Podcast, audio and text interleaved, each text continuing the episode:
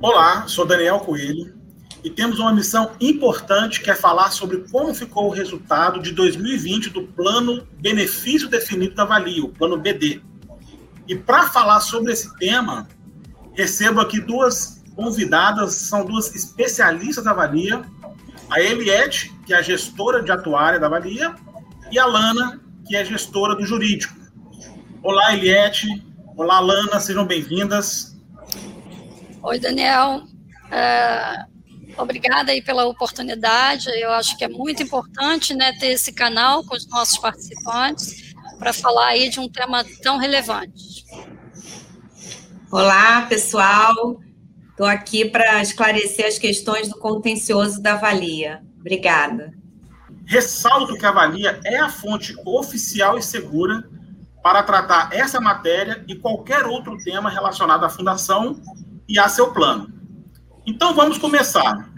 Vou começar com a Eliette, perguntando aqui alguns pontos importantes que impactam no resultado do plano. Então, Eliette, para começar, olhando para o fechamento contábil preliminar, fala como é que ficou, afinal, né, o resultado do plano BD. Bem, Daniel, o resultado do plano BD no encerramento de 2020, eu acho que um ponto importante é que o plano bateu a meta atuarial né? Então, isso significa que a gente efetivamente conseguiu é, alcançar uma rentabilidade que fortalece a solvência do, do plano. Né? É, outro ponto também importante que a gente observou ao fazer esse fechamento né, é que a gente consegue sim dar continuidade ao pagamento dos 25%, porque a gente é, tem a garantia aí de que esse pagamento pode aí se prolongar ao longo dos próximos 52 meses, tá? É, e eu acho que um outro item que a gente tem que destacar é que a gente garante, sim, em 2021 o pagamento dos 25%, mas, como você mesmo falou, não há pagamento de abono de superávit, né? Por quê? Porque porque para pensar em qualquer pagamento de abono de superávit, a gente teria que ter pelo menos 60 meses relativos a, a garantir os 25%. Então, Eliette, vamos, vamos por parte aqui. É, para frisar bem, sobre o abono, então, não vai haver abono esse ano, isso já está certo, né? Essa, essa, essa apuração já nos leva a essa constatação. Mas eu pergunto o seguinte: é, tem alguma chance de mudar esse cenário, né, por ser uma posição contábil preliminar, né? E pensando quando vier uma posição oficial, nessa, nessa, nessa posição oficial, tem alguma chance de mudança desse cenário? Não há mudança, tá? Efetivamente, é, o prazo aí que a gente tem para pagar o, superávit de 25% são somente 52 meses então, assim, não há que se falar em, em, mudança de cenário, né? Porque todos os cálculos já foram efetivamente realizados e agora a gente passa muito mais por uma tramitação legal, vamos dizer, da sua aprovação, tá? É, eu acho que, assim, outro, outro ponto, né, Daniel, que é, que é bacana a gente destacar aqui, assim, a política de investimentos do plano BD, é, ela é voltada para o plano ter equilíbrio no longo prazo, né? É uma política que foi aprovada pelo nosso Conselho Deliberativo, né, e ela também tem aí como proposta que a gente consiga perpetuar por, pelo maior prazo possível o pagamento desses 25%, tá? Perfeito, Eliette. Sobre, então, essa questão do pagamento mensal dos 25%. Trata-se de superávit, né? Esse pagamento, ele é um superávit, né? É, esse saldo ele será distribuído mensalmente por um período, você comentou aí, de 52 meses, né, a previsão. É, e vale destacar também que essa distribuição mensal ela é feita desde 2007, né, começou lá com 11% do benefício, em 2008 passou para 25%, nunca houve interrupção até aqui, e agora, olhando, olhando para frente, a gente tem esse horizonte aí de uma previsão de pagamento desses 25%, por um período de 52 meses, né? Esse período, essa projeção, ela é uma garantia ou pode mudar isso também? É, a gente aqui, Daniel, não fala de garantia, tá? O, quando a gente menciona os 52 meses, ele é com certeza um cálculo técnico realizado, mas com base numa fotografia, que é a fotografia de dezembro de 2020. Então, assim, a gente não pode dizer que esse, esses 52 meses se perpetuam para os exercícios seguintes, tá? É, tudo vai depender exatamente da situação no momento da nova avaliação atorial. Então, assim, não é uma garantia, né? Os 52 meses é uma previsão, é uma estimativa, e ela pode ser tanto maior quanto menor. Tudo vai depender de cenário econômico, de comportamento da população. Então, nunca há que se falar em garantia, tá? Quando a gente divulga esse prazo. É muito mais no sentido de uma estimativa. Perfeito.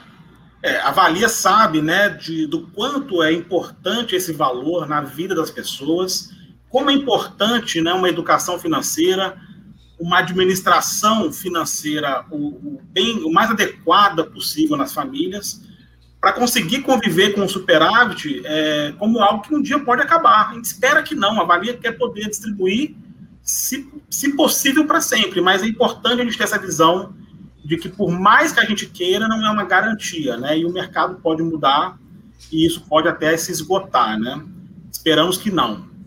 E olhando, Eliette, para a rentabilidade do plano BD, a gente viu que em 2020 a rentabilidade do plano ela foi bem próxima da rentabilidade desse plano em 2019. Foi em torno de 12% aí, sem descontar a inflação. Mas para avaliar o resultado financeiro do plano, né, e para avaliar se houve superávit, a gente pode olhar apenas para a rentabilidade? É, não, não, não é só rentabilidade, né? Porque a gestão de um plano, ela envolve, vamos dizer, dois grandes coadjuvantes aí, que é o ativo e o passivo. Né? Então, a gente tem que avaliar o comportamento de, de, dessas duas grandes contas, vamos dizer assim, do, do balancete, né? que é o que, da onde a gente verifica a saúde financeira do, de qualquer plano. Né? Então, assim, é, a rentabilidade, com certeza, é, é importante e ela indica para a gente o quanto está valorizando o ativo do plano, ou seja, o seu patrimônio, mas também a gente precisa avaliar o comportamento do passivo, né? Ou seja, é, nós temos aí o compromisso de pagar benefícios vitalícios, né? Então, esse é um, é um, fator que a gente tem que ver como é que é o comportamento desse compromisso.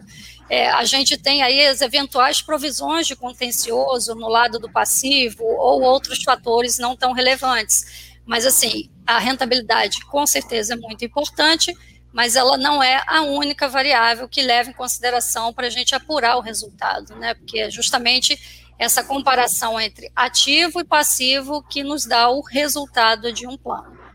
Perfeito.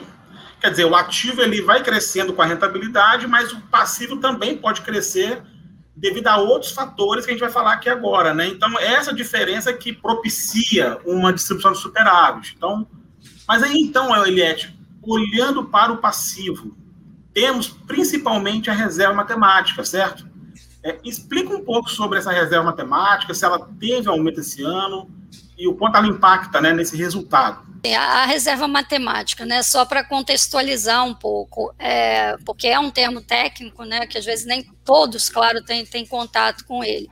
Mas a, a reserva matemática nada mais é, Daniel, do que o montante que eu teria que ter hoje para justamente fazer jus aos meus compromissos futuros com os pagamentos dos meus benefícios.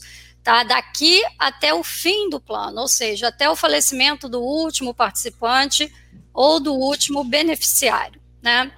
É, e com certeza, ela esse ano de 19 para 2020, ela teve um aumento sim, é, motivado principalmente pelo ajuste de uma das premissas, né, que é a taxa de juros, que em 2019 era de 5%, e agora em 2020 é, corresponde a 4,70%, né? ou seja, ela sofreu aí uma, uma pequena redução.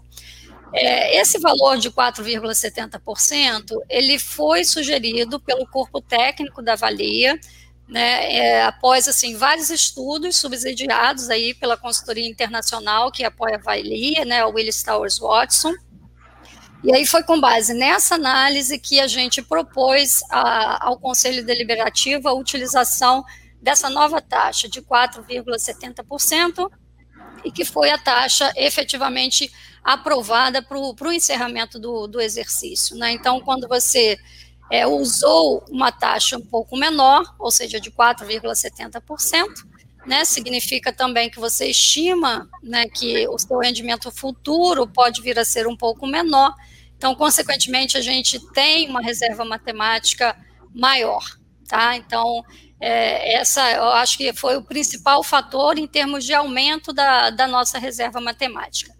É só que assim, a gente vai ter que aprofundar um pouquinho mais, né? Porque assim, o por que, que a gente definiu o 4,70?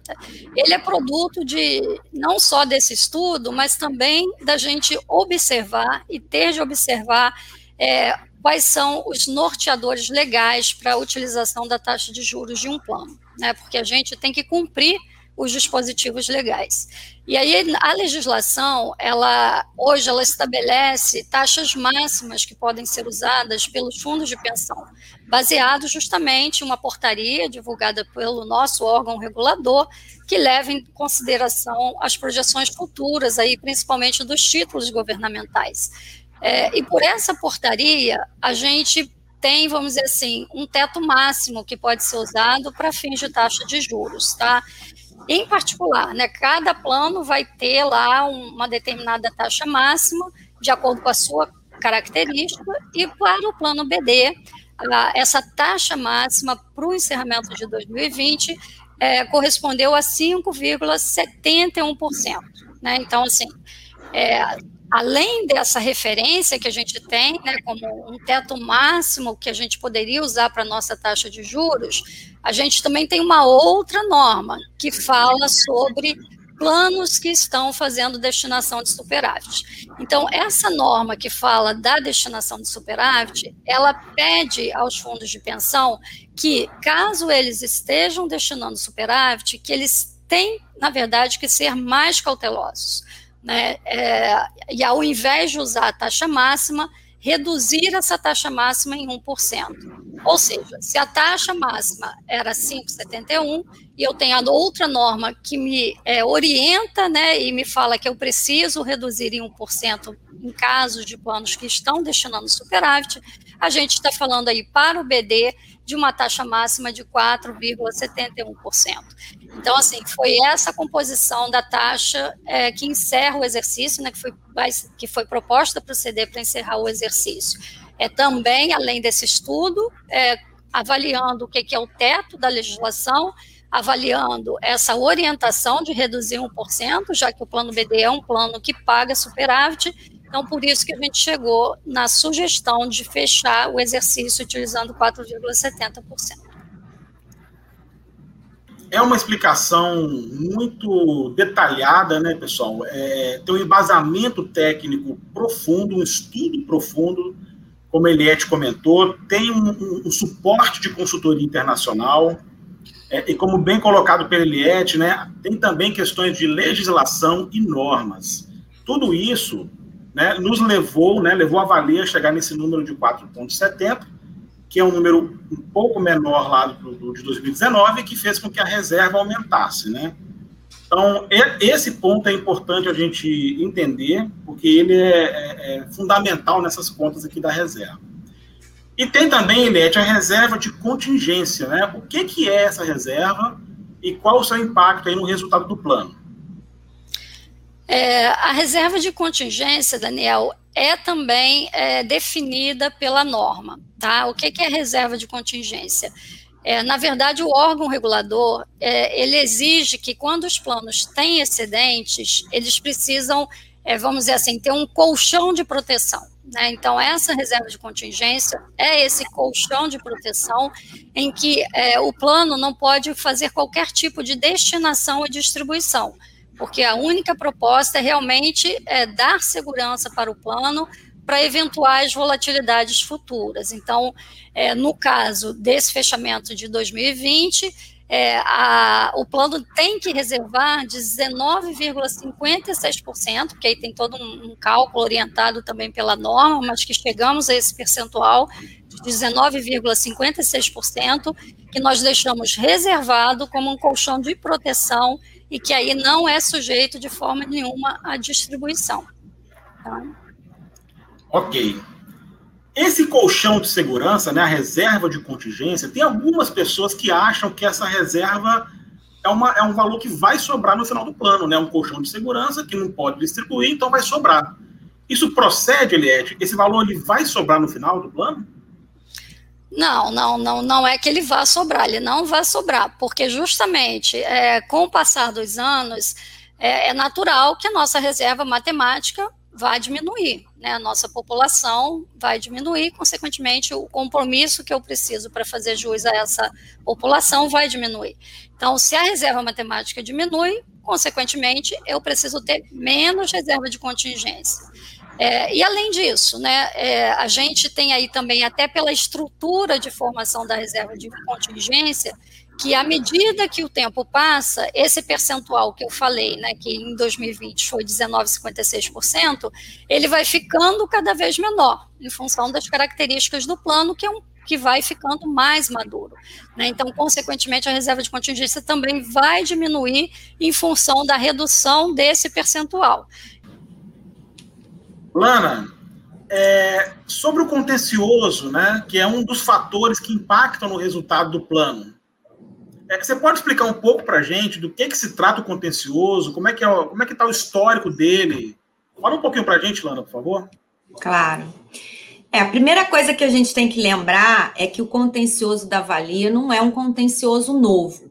Ele é um contencioso que se iniciou lá nos idos dos anos 90, 89, e que teve um período de maior ajuizamento de ações, que foi entre 2005 e 2007. E desde então, a Valia vem administrando. Mas esse contencioso já chegou a 1,4 bi no ano fiscal de 2015, né? Então, assim, é lógico que hoje, né, o contencioso que é em torno de 725 agora em dezembro de 2020 ainda tem um valor muito expressivo, né? Mas é um contencioso em redução. A gente não pode deixar de frisar, né, que é um contencioso que diminuiu a metade em cinco anos, né? A Valia vem se esmerando para a redução desse valor, inclusive com a participação da própria Pós-Vale em mesa de acordos, buscando compensações de eventuais processos que a Valia tenha perdido, né? E em cinco anos a gente conseguiu é, diminuir a metade esse contencioso, né? E isso se deve a essa dinâmica do contencioso, quer dizer, é, a gente paga os processos que a gente perde e a gente também teve importantes êxitos em viradas de tese nos tribunais superiores. Então, isso é o que a gente chama da dinâmica do contencioso. E o contencioso desse ano, de dois, no final de 2020, é de 725. Então, assim, não teve uma mudança relevante no valor é por causa da pandemia, naturalmente, né? Os processos ficou um tempão é, suspenso os processos, né? Os prazos processuais. Então, nesse período teve menos processos, menos acordos, é, menos decisões, né? Então, depois de tanto tempo, né, de redução do contencioso, esse ano, esse último exercício, realmente ele estacionou num valor muito semelhante ao de 19 mesmo, ainda que contra a correção monetária e juros, né? Porque eles são atualizados, esses valores são todos atualizados pela correção monetária e pelos juros, e a dinâmica do contencioso, como eu expliquei, tem que ainda compensar essa atualização, né? Ok, entendido. Então, contencioso são as ações judiciais contra o plano, eles representam um valor hoje significativo, mas ele tem um histórico de de redução, né? É, então, Exatamente. isso é muito importante destacar. Muito bom. Ele, ele reduziu metade em cinco anos. Isso em cinco é um... anos. Entendi. Ele é um valor significativo nesse resultado, mas ele tem essa, essa performance aí de queda no tempo muito importante. E a Vale continua né, empenhada aí em reduzir daqui para frente, né, Ela? Sim, trabalhamos para isso incessantemente. Muito bom. E agora eu chamo a Eliette de volta. Eu gostaria, Eliette, de né, olhar um pouco para o histórico aí do plano BD, quando a gente fala de distribuição de superávit né, para cada assistido, como é que foi esse histórico? O que, que cada assistido já recebeu em termos de superávit? Né? Acho que é importante destacar esse histórico para mostrar assim como que o plano ele mais do que saudável, né? Ele tem sempre teve, tem um histórico muito positivo e diferenciado no mercado. Quando você vê uma previdência, um fundo de mercado, não é algo que você encontra aí fora, né? O plano ele tem uma performance, um histórico muito diferenciado, não é isso, Eliade? É verdade, Daniel. É, Para você ter uma ideia, ao longo aí desses últimos 14 anos, né, que é o período que você mencionou é, anteriormente, né, que é de 2007 até 2020, a gente está falando aí de um pagamento de cerca de 106, 107 benefícios extras, né, ou seja, superávites pagos é, nesse patamar de 106, 107 benefícios, né. Então, assim, é com certeza um montante muito expressivo, eu diria quase que incomum de você ver em qualquer outro plano né, do, do no Brasil. É, e se você pensasse assim, ah, o que, é que isso representa, né? Se eu fosse pensar em número de benefícios anuais, juntando que no ano os participantes ganham de 12 a 13 benefícios, né? Porque temos o 13 terceiro benefício. Se a gente diluísse esse superávit é, em pagamentos mensais, a gente estaria falando aí de uma média de 21 a 22 benefícios por ano, né, o que talvez enfatiza ainda mais a representatividade desse superávit. Muito bom. Bem, indo para o final da nossa entrevista, é, um ponto importante para destacar aqui também, Eliette, é que a gente tem visto muitas pessoas é, compartilhando aí no, é, informações sobre o superávit do plano BD. Algumas falam de maneira correta, com embasamento técnico, e tem aqueles que geram falsas expectativas em muitos assistidos. Tem até empréstimo sendo oferecido desde o ano passado para ser pago com abono de superávit, sendo que nunca há garantia antecipada de saldo de superávit. É, qual a orientação podemos passar para os nossos participantes, Elias?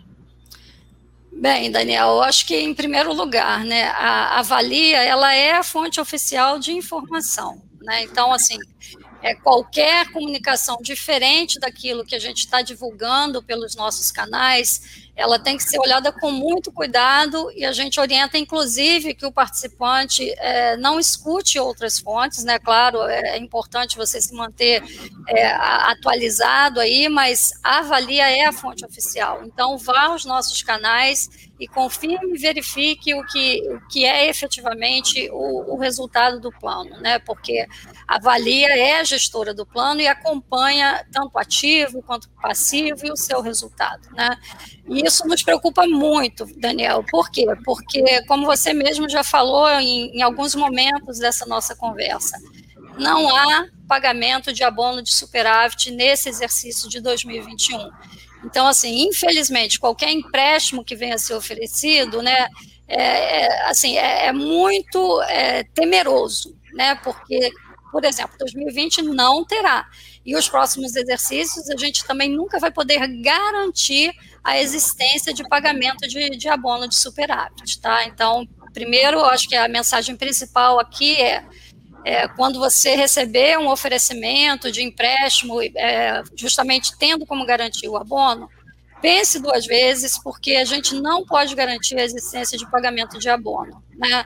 E assim, eu acho que talvez, Daniel, como uma mensagem final, né, a, a equipe da Valia, ela está completamente dedicada a atender as dúvidas dos participantes e a gente, assim, é, coloca toda a nossa energia né, para justamente trabalhar da melhor forma possível na gestão do patrimônio do plano né, e alcançar os melhores resultados, com certeza, mas também sempre olhando a segurança. Né? Então, é, é, esse, é esse o objetivo que a gente tem, alcançar o melhor é, resultado, mas também com muita segurança. Muito importante, Eliette, esse, esses alertas e orientações que você passou. Então, pessoal, muito cuidado aí com essas ofertas aí de empréstimos, né? Que, que não tem embasamento nenhum, né? Com pagamento para bonde, não tem como garantir isso na frente. Muito cuidado e cuidado com as informações diferentes daquelas que a Valia vem passando. Então, procura a Valia, a Valia tem seus canais de atendimento, de divulgação, tem o site, tem as redes sociais, enviamos também por e-mail comunicados procure esses canais, os canais que estão alinhados com essas informações que a Valia vem passando, que são as informações seguras. Queria agradecer muito aí, Eliette, Lana, pela participação e pelas orientações. Para você que está nos assistindo, ficou é, bem explicado aqui, é, com mais profundidade, os fatores que impactam no fechamento, né, na, na, na, conta do plano BD, e que, consequentemente, impactam no resultado do superávit. E destacamos mais uma vez: houve apuração de superávit, sim, para pagamento dos 25%, né, um saldo suficiente para pagar o mensal dos 25% durante esse ano mas não há saldo excedente para pagamento de abono. Essa é a posição oficial da valia. Então, foi explicado aqui, vocês puderam ver todos os fatores que interferem no passivo. É, e, e, mais uma vez, agradeço Eliette e Lana pela explicação. E nós aqui da Valia ficamos à disposição de vocês a todo momento para esclarecer qualquer dúvida ou qualquer questionamento que tenham sobre esse tema ou qualquer outro tema relacionado ao seu plano ou avalia. Obrigado, Eliette. Obrigado, Lana. Obrigada, Daniel. Obrigada, Obrigada Daniel. Estamos à disposição.